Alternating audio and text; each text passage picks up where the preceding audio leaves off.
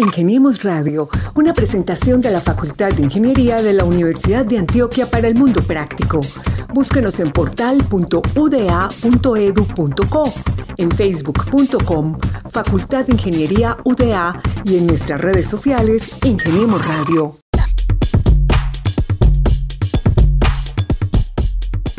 Cordial saludo para todos los oyentes que llegan a esta emisión de Ingeniemos Radio, el programa de la Facultad de Ingeniería de la Universidad de Antioquia, donde cada semana traemos invitados, testimonios, historias interesantes de lo que están haciendo nuestros ingenieros de la UDA, no solamente en Colombia, sino también en diferentes latitudes en este planeta.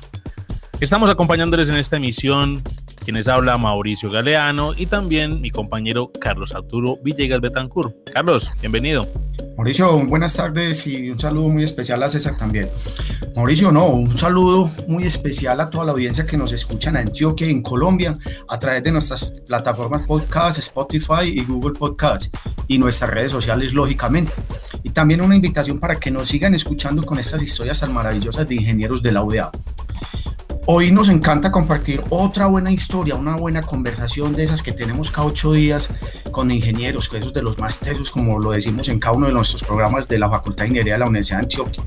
En esta ocasión hemos invitado a un egresado, un egresado sobresaliente, un egresado de esos que dejan alto el nombre de nuestra institución en el mundo.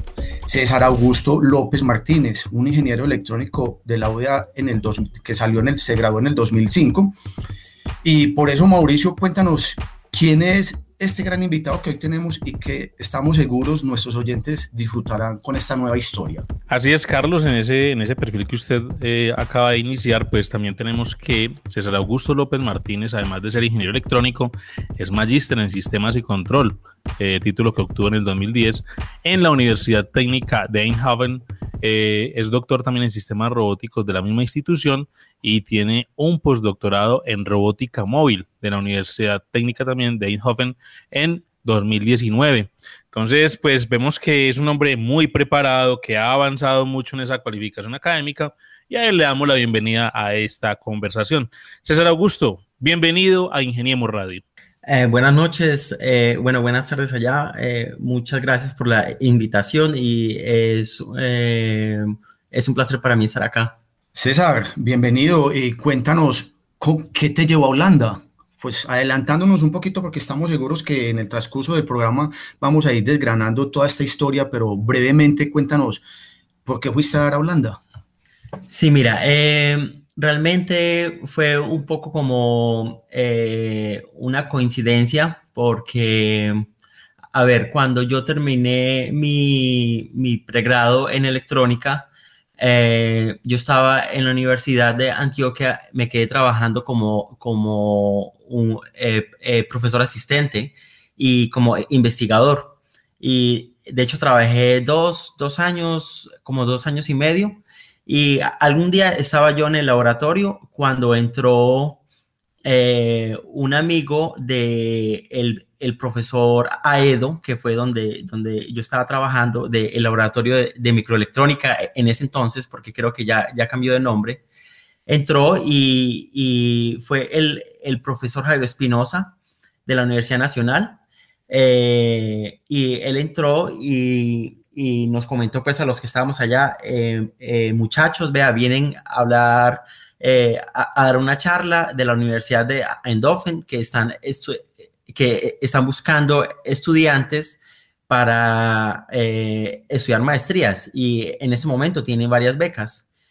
Em, yo la verdad no estaba muy ocupado en ese momento buscando en hacer una maestría, pero bueno, me llamó la atención y efectivamente fui a, la charla y, y, cuando vi los, los programas que tenían, eh, vi el de sistemas y control que me llamó mucho la atención eh, de hecho, fue un, tema que me gustó mucho cuando estaba haciendo electrónica, pero en ese entonces en nuestra facultad ese tema no era muy fuerte, entonces a la final decidí irme por, eh, por sistemas de microelectrónicos.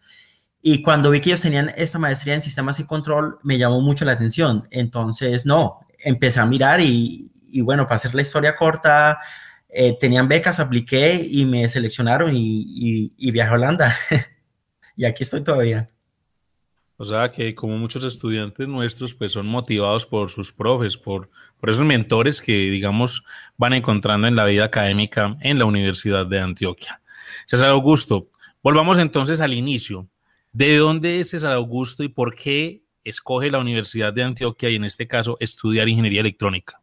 Sí, mira, eh, yo nací en Aguachica, eh, eh, César. a ver, yo, bueno, mi historia es un poquito, mi, familia se ha mudado bastante en Colombia. nosotros nacimos allí en Aguachica, pero luego mi familia se mudó para Bucaramanga. De hecho, yo allí estudié bastante tiempo, hasta noveno grado, y de ahí volví a Aguachica por dos años y terminé allí mi bachillerato. Eh, incluyo esa parte porque eh, tengo una historia interesante sobre cómo me empecé a interesar en, ingeniería. Y me acuerdo que en Aguachica eh, tuve un profesor del cual me acuerdo el apellido, el profesor Cabra, era el profesor de trigonometría. Y era un profesor que era muy motivado y siempre nos enseñaba las cosas de una forma que era muy asequible, eh, fácil de entender. Y en alguna ocasión nos llevó a todo el grupo eh, a aplicar lo que habíamos aprendido en la clase de trigonometría y fuimos a medir la altura de una antena. Entonces, básicamente lo que hicimos allá fue que eh, nos fuimos a la base de la antena, nos movimos cierta eh, distancia lejos de la antena, medimos el ángulo desde donde estábamos hasta la punta de la antena, aplicamos trigonometría para saber qué tan alta era esta antena. Esa historia, la verdad, tuvo un impacto fuerte en mí, en, en saber, eh, en poder mirar que las matemáticas tenían una gran aplicación a la vida real. Y allí fue cuando yo empecé como a, como a pensar eh, seriamente en estudiar ingeniería. Y ya ingeniería electrónica, digamos, eh, no, no sé, eh, básicamente viendo más, pues, leyendo más, más cositas cuando estaba ya, ya, ya terminando mi bachillerato, empecé a mirar que eh, para construir estos eh, dispositivos electrónicos se, necesitaba saber mucha matemática y aplicar bastante matemática. Entonces, el hecho de que era eh, matemática aplicada me interesó mucho. bueno, eso fue como, como la principal razón por la cual yo quise estudiar electrónica. Luego, ¿por qué resulté yo en la Antioquia? Eso también es, es otra historia porque yo inicialmente apliqué a la, la WIS en, en Bucaramanga. Eh, y en ese entonces, para, para eh, aplicar allí, se debía hacer con el resultado de los eh, exámenes del ICFES, que creo que ya no existen, creo que se llaman pruebas del saber en este momento.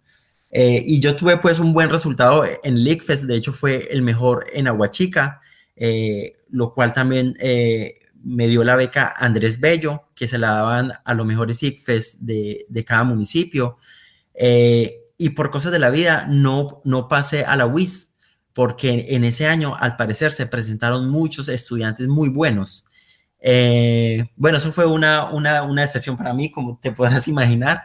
Eh, y, y, mi familia, mi familia en ese momento tenía problemas económicos y en medio de su búsqueda paramos en, en, Medellín, pues terminamos allí porque mi mamá es de Antioquia, ella es de Puerto Berrío y mi papá es de Aguachica.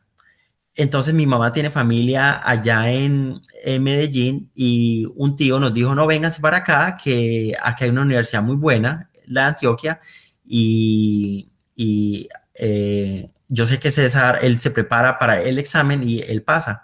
Y bueno, así fue. Eh, eh, como, como no había pasado a la WIS, esta vez quería estar seguro que se iba a pasar, incluso hice un pre-ICFES eh, para, para, poder eh, pasar y bueno, a la final sí, lo, sí lo logré. Aquí vamos viendo que según esto vemos que es el hombre de oro de Aguachica César. con Andrés con beca Andrés Bello, mejor IFEX, eh, bueno para las matemáticas, el hombre de oro de Aguachica, César. César un, talento, un talento de Aguachica. Un talento de Aguachica. de eh, Aguachica para el mundo. exacto. César, cuando, cuando ibas a dejar tu tierra, todo esto, ¿cómo fue? ¿Vos pensaste que ibas a un viaje corto, un viaje largo? ¿O cómo fue esa sensación en un principio cuando te fuiste? Pues eh, yo ya estaba un poco acostumbrado a vivir en otra parte porque mi familia, pues ellos vivían eh, o vivimos mucho tiempo en Bucaramanga. Pero esa, esa ida pues de Aguachica a, a Medellín sí, sí fue un, paso mucho más grande. Incluso eh, cuando nosotros nos fuimos, porque tú sabes que, bueno, el proceso de admisión, eh, hay ciertas fechas establecidas, fuera de eso, eh, toma un tiempo en poder entrar a la universidad desde que tú te presentas. Y en ese entonces los semestres estaban corridos porque habían habido algunos paros. Y yo realmente empecé a estudiar un año después de que yo me fui a, para Medellín. Y en ese año estuve trabajando. Eh, el tío que te comenté, eh, que, no, que fue el que nos ayudó allá a mi familia, eh, él me consiguió un trabajo en una empresa de inyección de plásticos. son esas máquinas, pues, que básicamente cogen el plástico, lo derriten y tienen unos moldes y los inyectan. incluso ahí yo me empecé a interesar por los sistemas de control, porque ese, esas máquinas también tienen mucho, mucho control. Y me acuerdo que eh, nosotros teníamos que entregar cierta cuota de como de, producción y yo le movía como los, los parámetros de la máquina para que fuese un poquito más rápida para poder descansar, eh, eh, digamos, 15 minutos más y poder entregar la producción que tenía que entregar. incluso también trabajé, hice turnos de noche. hubo un tiempo que incluso trabajé 12 horas de noche. Entonces sí fue, fue un tiempo, digamos, que fue un poco difícil adaptarse, pues obviamente una cultura diferente dentro de Colombia. Eh, y, bueno, y, la situación económica de mi familia en ese momento estaba un poco mal, eh, por eso mismo yo también estaba trabajando. Eh, y bueno, pues ya cuando entré a estudiar también yo empecé a recibir apoyo de, de esta beca que, que tenía. Entonces, realmente después de eso no me dediqué solamente a los estudios. Estamos en Ingeniemos Radio con el ingeniero electrónico César Augusto López Martínez. Y él desde el 2008 entonces ratificamos que vive en Holanda, donde fue a estudiar su maestría. Desde 2005 trabaja para la firma de ingeniería Nobleo Technology.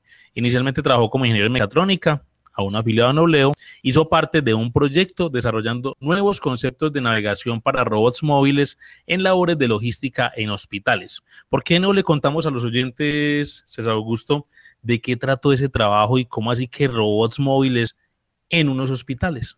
Sí, em, mira, de hecho cuando yo vine a estudiar, eh, al principio me enfoqué como eh, no, no era en robótica móvil, yo empecé fue en en sistemas de control en general. Eh, luego, incluso eh, eh, trabajé en sistemas de diseño de, de sistemas mecatrónicos. y luego, en esta firma, ya había hecho un par de trabajos y como que todavía no encontraba realmente lo que, lo que realmente, digamos, me gustaba al 100%, o sea, sí me gustaba lo que hacía, pero como que me hacía falta algo. Entonces, eh, estuve hablando con, uno de mis supervisores eh, del doctorado, porque eso fue después del, doctorado, y él fue el que me ofreció este postdoctorado en, robótica móvil. Eh, y, y, bueno, me contó la aplicación a que era en diseñar estos robots móviles eh, que la idea era eh, que iban a ayudar en la logística de hospitales. Bueno, me pareció súper interesante eh, el tema y empecé con el postdoctorado en, en, pues en, esta, en este tema. Y de allí fue cuando empecé pues a enfocarme más en robótica móvil. De hecho, eso es ahora mi, mi, trabajo principal, es robótica móvil. Y en ese entonces, eh, cuando empecé en esta área, con el postdoctorado fue un proyecto en total de tres años, en los cuales los, los, primeros dos años estuve eh, de tiempo completo y luego estuve trabajando en eso dos días a la semana de, de, tiempo parcial. Y, y, bueno, al final eh, del, del, proyecto, pues sí, fuimos capaces de eh, desarrollar estos, estos robots, hicimos unas demostraciones que básicamente esos robots se pueden mover autónomamente dentro de un hospital, ir a recoger ciertos de esos carritos que tienen, ya pueden tener ropa sucia, por ejemplo, o, o sábanas de las camas, eh, algunas veces puede ser medicina también, aunque el, el, tema de transportar medicina autónomamente es un poquito más complicado porque pues hay que, si el sistema falla, pues el, impacto es mayor. Entonces, en ese sentido, es más difícil de automatizar eh, porque hay que garantizar cierto eh, nivel de desempeño mínimo. y bueno, no, al final del, del, proyecto, pues sí, pudimos hacer nuestras demostraciones, pero también aprendí que eh, llevar un sistema eh, robótico, un sistema de desempeño alto en, un entorno real es, es, una tarea bastante difícil y es algo que, que, realmente es un proceso que se está llevando en este momento. ¿ah?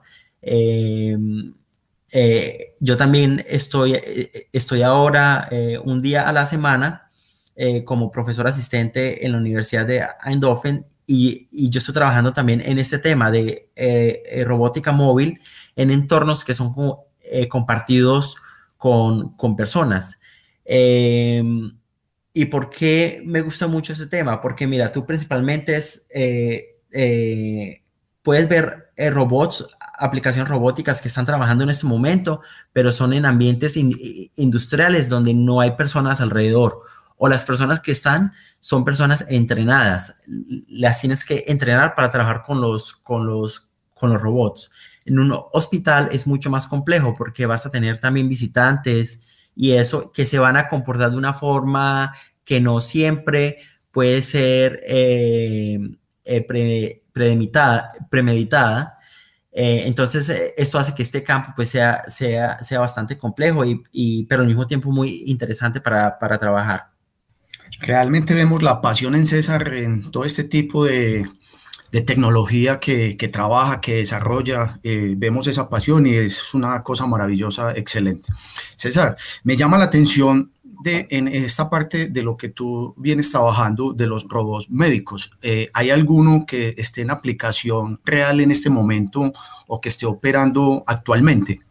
Hay uno que de hecho, pero eso fue, digamos, un proyecto en medio pues, de lo que he trabajado, he trabajado también en unos proyectos, eh, digamos, en paralelo. Y sí, hay, hay un proyecto que es, que es un, un sistema robótico para hacer cirugías eh, que tengan que ver en, eh, a ver cómo se dice. Ahí perdona que algunas veces no me acuerdo las palabras en español. porque pues todo mi trabajo es en inglés y algunas veces no, no me acuerdo, pero es para taladrar eh, en el hueso y remover ciertas partes eh, del hueso. Y eso es en este momento, es una, es, es una eh, startup que está situada en Eindhoven, se llama RoboSculpt, es el producto, y la startup se llama Eindhoven Medical Robotics. Yo he estado trabajando, o bueno, trabajé con ellos un par de veces y eh, es un proyecto muy, muy bonito y ahí también he aprendido mucho de la, de la complejidad de, de llevar eh, eh, tecnología al mundo real. Ahí hay un paso bastante grande para hacer. digamos, en la universidad exploramos muchos, muchos conceptos, hacemos demostraciones, pero de ahí a que ese concepto y esa, eh, eh, esos prototipos se conviertan en aplicaciones reales, hay una brecha bastante grande. De hecho, a mí me interesa también esa parte y esa es la, misma razón que mi trabajo pues está en, eh, en las dos partes, está en la industria, pero también en la universidad, porque a mí me gustaría como digamos, hacer esa brecha más, más corta entre, entre la, la parte de la ciencia y la parte de la industria y cómo podemos llevar esos dos mundos más, más cercanos. Cuando César llega y escribe que eh, el robot sirve para taladrar el cráneo, se me vino una imagen de la película El Justiciero con Denzel Washington, pero bueno, pero la, la voy a poner más fácil pues con la descripción que tenemos acá en la reseña y es que ese robot es para asistir cirugías que necesitan remover hueso del cráneo, por ejemplo en implantes de ayudas para el oído. ¿Tengo o no tengo razón ahí, César? Sí, sí, sí, completamente. Ahí se lo dije en español, sí, para que recuerde con el español. Pero bueno, también usted eh, ha trabajado con otros robots móviles, por ejemplo, automatizando vehículos de transporte de carga en entornos cerrados industriales y también en automatización de tractores de agricultura y de vehículos de limpieza de suelos en entornos industriales. Es decir, no solamente así en el campo médico, sino ya también, digamos, en el sector transporte. ¿Cómo ha sido esa experiencia y pues qué se destaca de, esa, de ese trabajo? Sí, eh, esa es, la parte entonces que se, hace principalmente en la empresa donde, donde yo trabajo. Eh, nosotros somos una, empresa que ayudamos a otras empresas que tienen una idea muy buena, eh, pero no tienen el conocimiento en robótica para, llevar, para, para realizarla. Entonces ellos básicamente venden su idea a los inversionistas, reúnen dinero eh, no tienen la gente para, para, eh, llevar su idea a un prototipo real y eso es lo que nosotros hacemos en nuestra empresa. Eh, esos dos proyectos que mencionaste han sido de hecho ese caso. ¿ah? por ejemplo, hay una, uno de los, de los proyectos insignia que hemos hecho es la automatización de un tractor es una empresa que son, son muy, buenos ellos en, la parte mecánica. Ellos, eh, eh, digamos, desarrollaron todo el, tractor autónomo, lo diseñaron desde cero, o sea, no es, no es un tractor normal. Si tú lo ves, parece más como un, tanque de guerra moderno, digamos, eh, pero es de agricultura es un tractor modular, se le pueden conectar varios instrumentos, tanto al frente como atrás, que se pueden utilizar para distintas tareas, para, para, poder trabajar la tierra. Y en nuestra empresa, eh, nosotros lo que hacemos es, eh, entonces, eh, tomamos este vehículo que no tiene, no tiene sensores, no tiene la inteligencia para ser autónomo y, nosotros básicamente le instalamos el cerebro y, creamos eh, eh, módulos de software, so, eh, programas de, de, computación para que este vehículo pues, se pueda mover de forma autónoma. Eh, y no, y la experiencia ahí es más que todo eh, la parte pues aplicada, no es, no es tanto la ciencia, digamos, que se hace en la universidad, pero es más en, en, poder desarrollar algoritmos que primero funcionen eh, de una forma robusta, eso es lo más importante en la industria, que si su, si, o sea, que tu sistema no, no falle, ¿sí? Y, por eso es que en la industria en este momento eh, se automatizan cosas en las que el entorno es más controlable. Entonces, si hablamos de, este tractor de agricultura, en Holanda, eh, sobre todo, eh, las tierras son, son muy planas. ahí no va a haber gente pues en, en, medio de los campos ni nada. Entonces, digamos, del punto de vista de ciencia, eh, hay muchas cosas ya, ya resueltas allí, pero desde el punto de vista de la industria, es, eh, eh, hay mucho trabajo pues en, en, cuanto a la selección de sensores y en poder hacer el sistema robusto y, confiable. Mauricio, pero mire, mire las palabras de César y mire que eh, que es todo un experto en lo que hace, vuelvo y repito, un apasionado, pero mire que en la vida de César no todos son circuitos, cables y conexiones. César tiene eh, una particularidad y quiero que nos cuente y nos aclare esto acá, que él tiene un gusto que son unas noches de degustación de ron y whisky.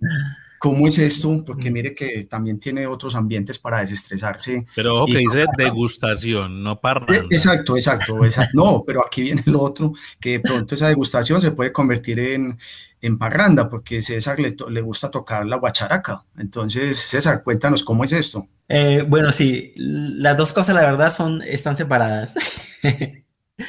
la parte... No? la parte eh, de la, de la eh, degustación, eh, bueno, esa viene de un amigo realmente con el que viví. su nombre es, Sebastián Moreno.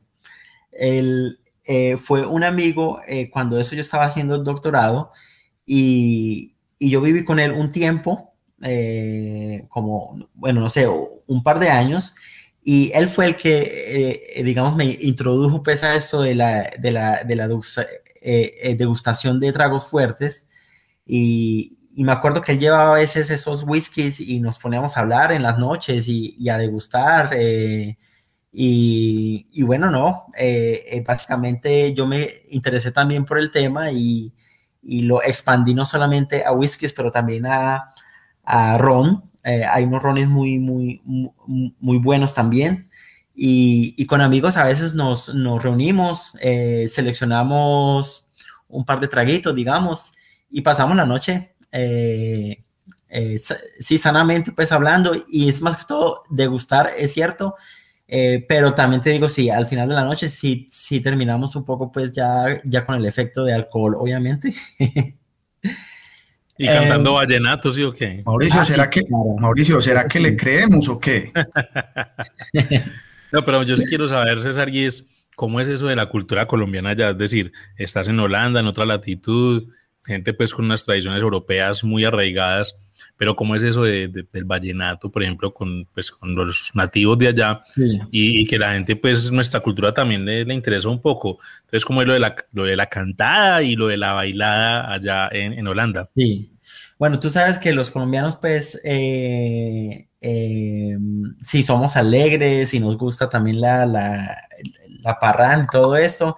Eh, cuando nosotros vinimos a estudiar maestría, hubo un grupo grande también de colombianos, que de hecho la mayoría de mis amigos colombianos vienen de esa época, de la maestría o, o, uno o dos años después de que yo vine a estudiar, porque cada vez que venía un nuevo eh, grupo, eh, o sea, cada año viene un nuevo grupo de estudiantes, venía un grupo también de colombianos.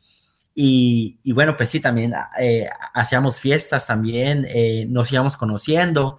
Y allí me acuerdo que un amigo, él, que bueno, él está todavía acá, él fue el que trajo el acordeón, a él le gusta tocar acordeón, de Bucaramanga es él, y, y, él fue el de la idea, él fue el que personalmente me dijo, venga César, eh, yo en ese entonces pues no, no, no, no tocaba guacharaca ni nada, pero me dijo, venga César, eh, ¿por qué no montamos un grupito eh, junto con otros dos? Eh, había uno que cantaba y el otro que, que tocaba tambores. Y me dijo, vea, usted aprende guacharaca y, y montamos el grupito.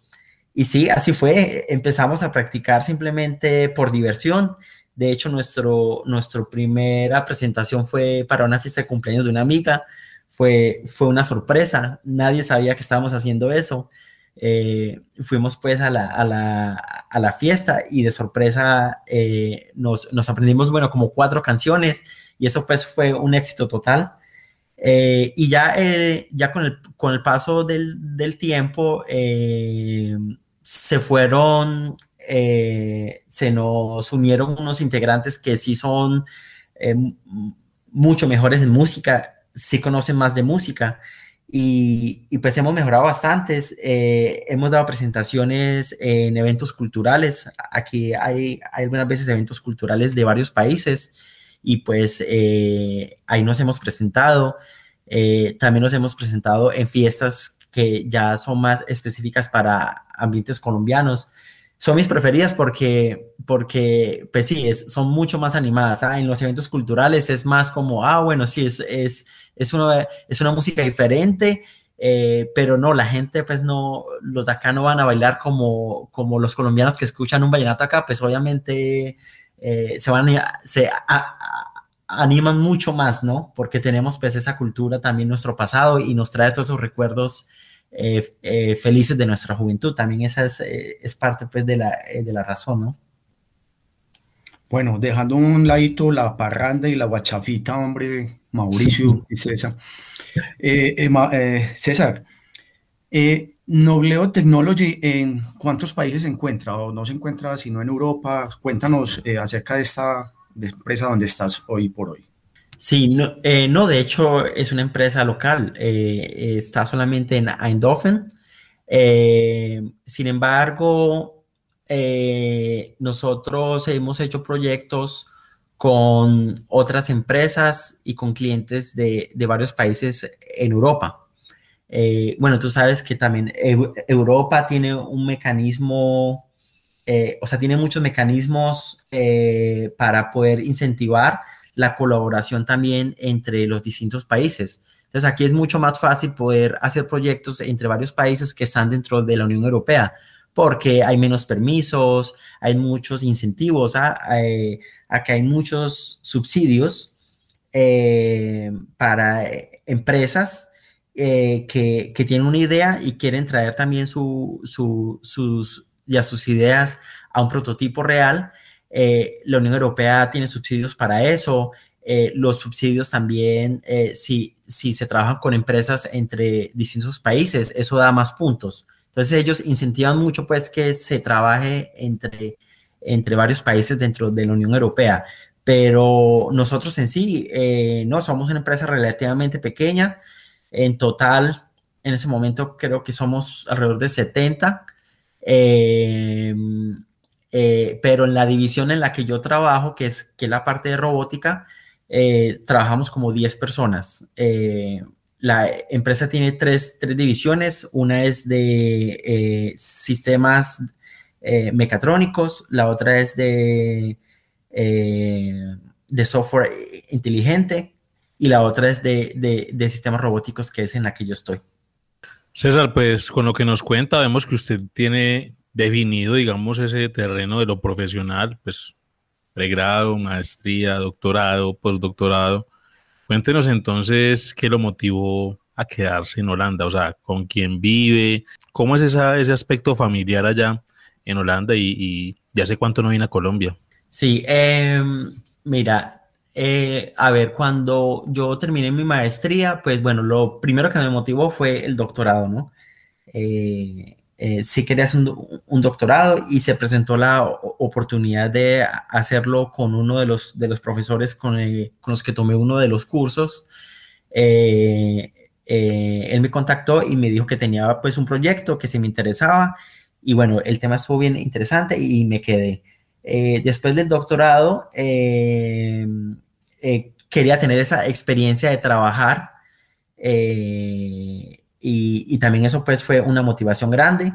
Eh, finalizando mi, doctorado también conocí eh, a la que es en este momento mi esposa, eh, pues en ese momento éramos novios y bueno, aunque la relación sí iba seria, pues yo todavía tenía como una necesidad de, bueno, de pronto quiero volver a Colombia a vivir, pero no, por hechos de la vida, pues digamos, tus, tus, prioridades van cambiando y y, ya pues eh, con mi esposa en este momento tenemos un hijo.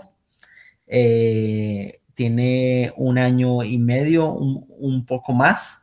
Y, bueno, pues eso también fue una de las, de las, de las grandes motivaciones para quedarme definitivamente. Eh, y también, digamos, por todo el trayecto que he vivido en este país, pienso que se han presentado muchas oportunidades eh, desde el punto de vista académico y también laboral para poder seguir creciendo. ¿ah? Como, como te has dado cuenta, he hecho muchas cosas diferentes eh, y, me ha gustado mucho como esa flexibilidad que he encontrado aquí para explorar eh, distintas cosas. Entonces eso, eso, también ayudó mucho pues a que, a que, a que me quedara y bueno, ahorita mi familia también. Eh, mi esposa que ella es holandesa y, mi hijo. Bueno, pues una historia muy interesante la de César Augusto. Eh, Carlos, como ve, pues un excelente invitado. Hay que recordar que usted fue recomendado por nuestro decano, Jesús Francisco Vargas Bonilla, que nos dijo, ahí hay una historia interesante que contar con, César López. Eh, César, muchas gracias por estar con nosotros en, en Ingeniemos Radio, pero yo quiero darle el paso a, Carlos como para que cierre y otra pregunta hay, Carlos. Ok, Mauricio, sí, como, como tú lo dices, una excelente historia. Una historia fascinante que no nos equivocamos cuando dijimos al principio, Mauricio, un egresado sobresaliente, perdón, de esos que dejan el alto el nombre de la institución en el mundo. Gente berraca, profesionales que extienden su conocimiento a otras latitudes. Muchas gracias, César Augusto, y ojalá en otra oportunidad poderlo tener por acá con nuevas historias. Sí, muchas gracias, muchas gracias por la invitación. Ah, se me olvidó eh, responderte que hace cuánto no voy a Colombia eh, de, hecho, casi tres años, pero, pero tiene que ver mucho, pues obviamente, con la situación del, del, del eh, COVID. Eh, pero si todo sale bien, estaré allí en diciembre y lo más seguro es que en enero iré a, visitar a, a, la universidad. Siempre lo hago cuando voy y estar en contacto también con, con los profesores de allá. Pues esas las puertas de nuestra UDA están abiertas para que pues, hagamos actividades y por qué no conversatorios con usted y para que les dé recomendaciones a nuestros estudiantes porque como lo dice Carlos, pues usted es una persona que es embajadora de la Universidad de Antioquia en, en Holanda y, y, pues que esta historia y esta experiencia suya pues también puede motivar a muchos de nuestros estudiantes para seguir adelantando sus estudios de posgrado y por qué no pues de postdoctorado. César, muchas gracias por estar con nosotros. Hasta una próxima oportunidad. Ok, muchas gracias. Sí, eh, hasta una próxima oportunidad. A todos nuestros oyentes que estuvieron acompañándonos en este episodio de Ingeniemos Radio, pues muchas gracias por estar con nosotros. Pues estuvimos acompañando en esta emisión Carlos Arturo Betancur Villegas y quien les habla Mauricio Galeano. Muchas gracias por estar con nosotros y hasta una próxima oportunidad. Ingeniemos Radio, una presentación de la Facultad de Ingeniería de la Universidad de Antioquia para el Mundo Práctico.